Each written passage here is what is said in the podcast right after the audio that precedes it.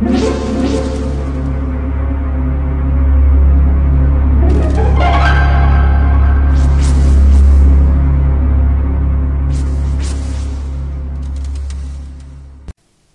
家好，我是小依依，欢迎收听一分钟破案。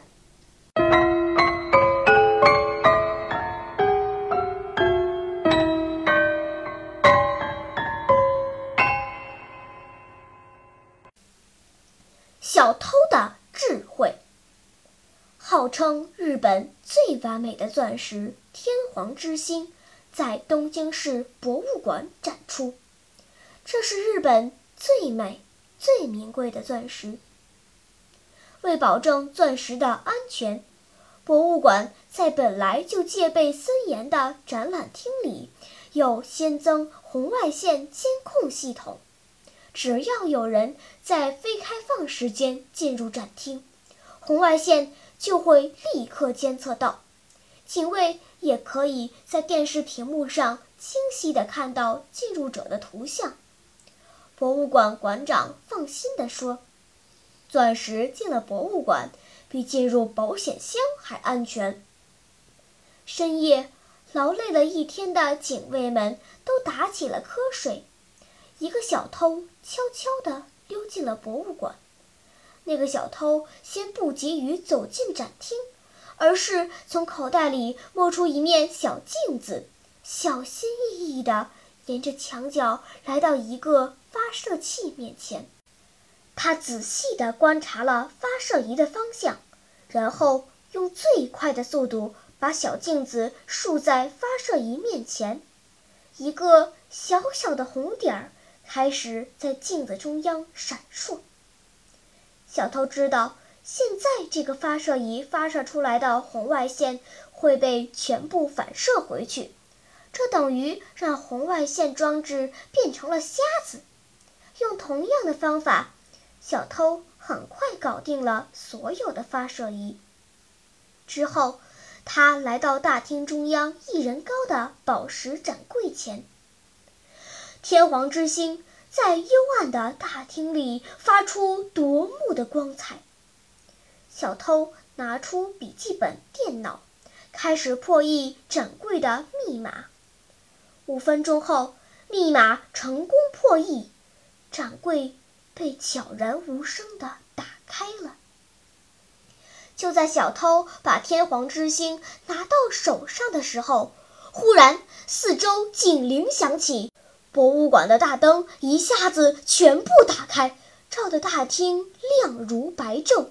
四名全副武装的警卫冲了进来，放下钻石！放下钻石！警卫们大叫道：“该死！原来钻石下面还有压力感应系统。”小偷开始为自己的鲁莽而后悔。他把钻石揣进口袋，高高举起了双手，把身上所有的东西都扔过来！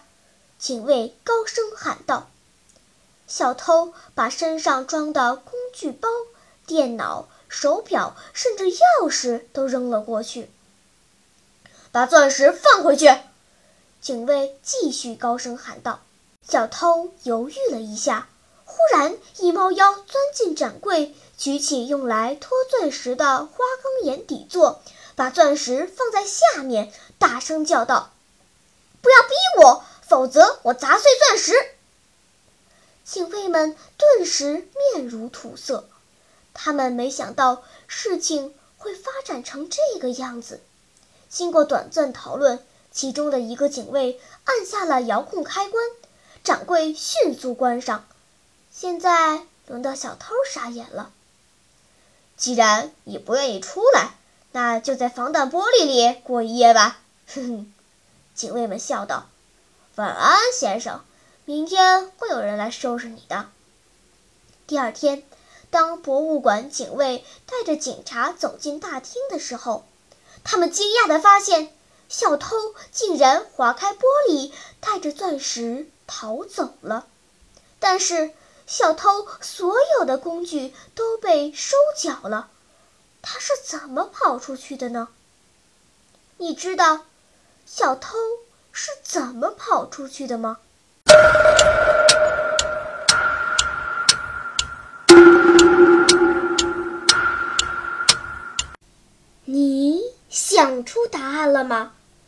现在是拨开云雾探寻真相的时刻。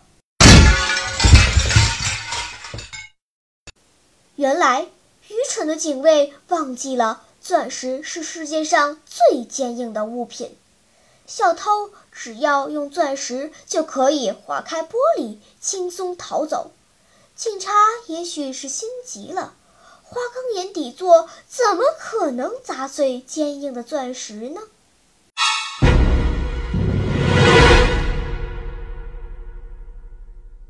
好了，今天的推理结束了。小朋友们，你喜欢听悬疑推理故事吗？如果喜欢，就请关注小依依讲故事吧，在喜马拉雅 FM 上。我将为你呈现更多谜一样的故事。